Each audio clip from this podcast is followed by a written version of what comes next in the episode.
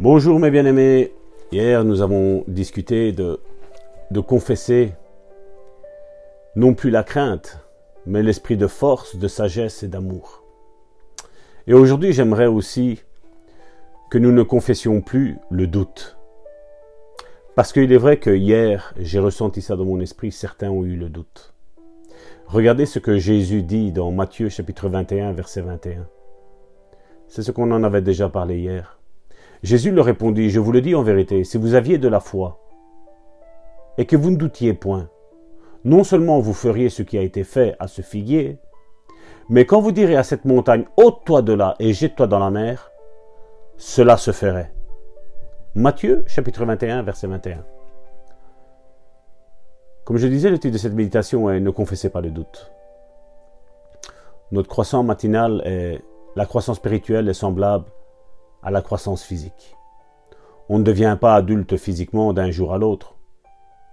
Ne vous découragez donc pas que vous ne deviennez pas adulte spirituellement d'un jour à l'autre. Commencez à mettre en pratique la parole de Dieu et vous croîtrez spirituellement. Ne confessez pas vos doutes. Le doute entravera votre croissance spirituelle. Beaucoup de gens pensent qu'ils sont honnêtes lorsqu'ils expriment leurs doutes. En tant que chrétien, vous n'êtes pas plein de doutes il doit y avoir un peu de foi dans votre cœur. Sinon, vous n'auriez pas pu être sauvé.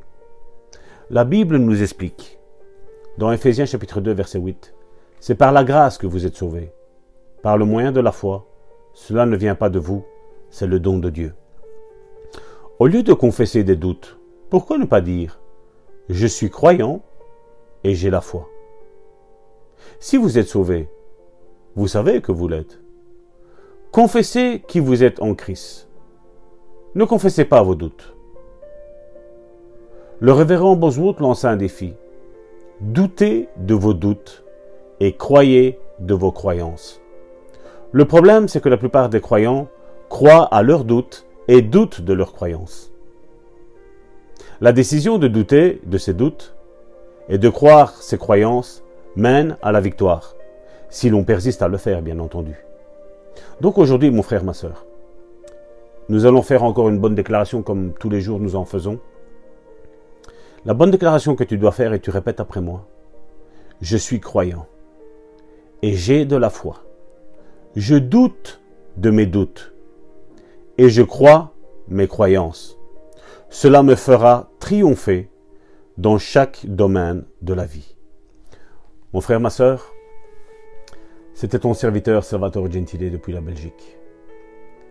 J'espère qu'aujourd'hui tu réécouteras encore cela parce que je sais que ça va être un baume pour ton cœur, mon frère, ma soeur.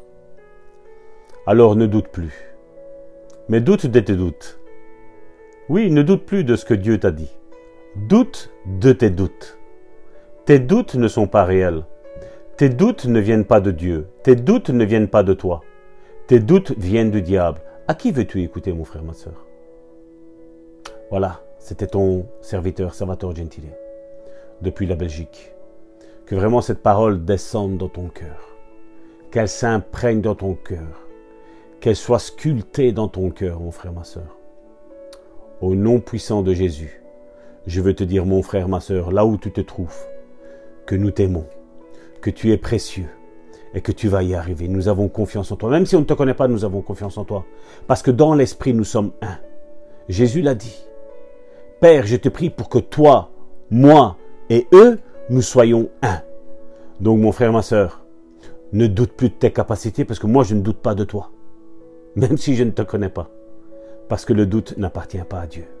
N'est pas l'essence de Dieu.